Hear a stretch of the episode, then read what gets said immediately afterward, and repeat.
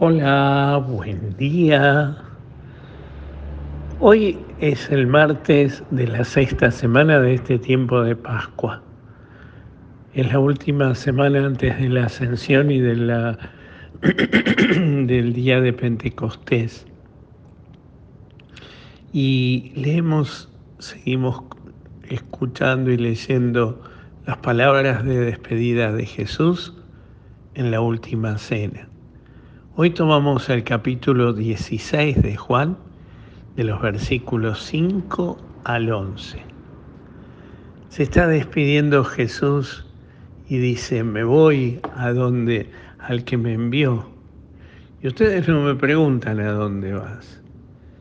Pero, sin, pero al decirles esto, ustedes se han entristecido.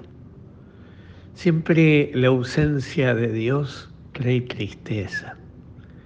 Y quizás hoy tendríamos que pensarlo en el corazón de cada uno de nosotros, cuáles son nuestras tristezas. Quizás nuestras tristezas vengan por ausencia de Dios. Porque en esas situaciones difíciles, dolorosas, muy, muy profundas de nuestra vida, si no tienen a Dios, si no está, si no lo dejamos entrar a Él, es muy difícil que en el alma. Y por eso eh, la presencia de Dios siempre trae alegría y paz, siempre decimos esto, este es el criterio.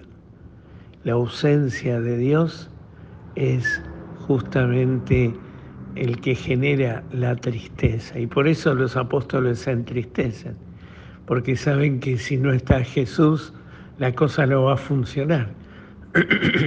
en la ausencia de Dios, genera siempre tristeza, angustia, dolor, desengaño, pelea, enojo. Todas esas situaciones de vida lo vemos en el mundo que vivimos, en la sociedad, en el entorno, en cada una de las situaciones de nuestra vida. ¿Qué nos pasa cuando está ausente Jesús? Cuando no lo dejamos entrar, cuando no lo invitamos a esas situaciones de dolor, cuando no le decimos, Señor, que se haga aquí tu voluntad, yo solo no puedo, necesito de ti. Y Jesús nos garantiza su presencia por el Espíritu Santo. El Espíritu Santo viene a traer alegría y paz porque es la misma presencia de Dios. En el momento de la creación estaba el Padre el momento de la redención en la cruz estaba el Hijo, aunque participaba toda la Trinidad. Y en el momento y en este momento, en este tiempo de la iglesia, está el Espíritu Santo. Abramos el corazón a su gracia, preparémonos en estos días a recibir el don del Espíritu Santo, a dejarnos llenar de su presencia de tal manera que todas nuestras tristezas cambien, cambien por una esperanza nueva, por algo nuevo, sabiendo de que sí están y hay que resolverlo y hay que buscar solución. Sí, y no deja de doler, pero lo triste es que angustia y genera tristeza. No saca el dolor, pero sí nos da la fuerza, las ganas, el deseo, la voluntad para poderlo enfrentar, para poderlo vivir de otra manera. Cuando, cuando yo era chico en mi parroquia había un grupo de cristianos que decía Cristo y yo mayoría total. Ciertamente, todo lo puedo en aquel que me conforta, como decía San Pablo. Quizás sea una gran enseñanza para nosotros y una gran lección para nosotros, que no estamos solos, que no estamos solos, que la gracia y la presencia de Dios siempre está.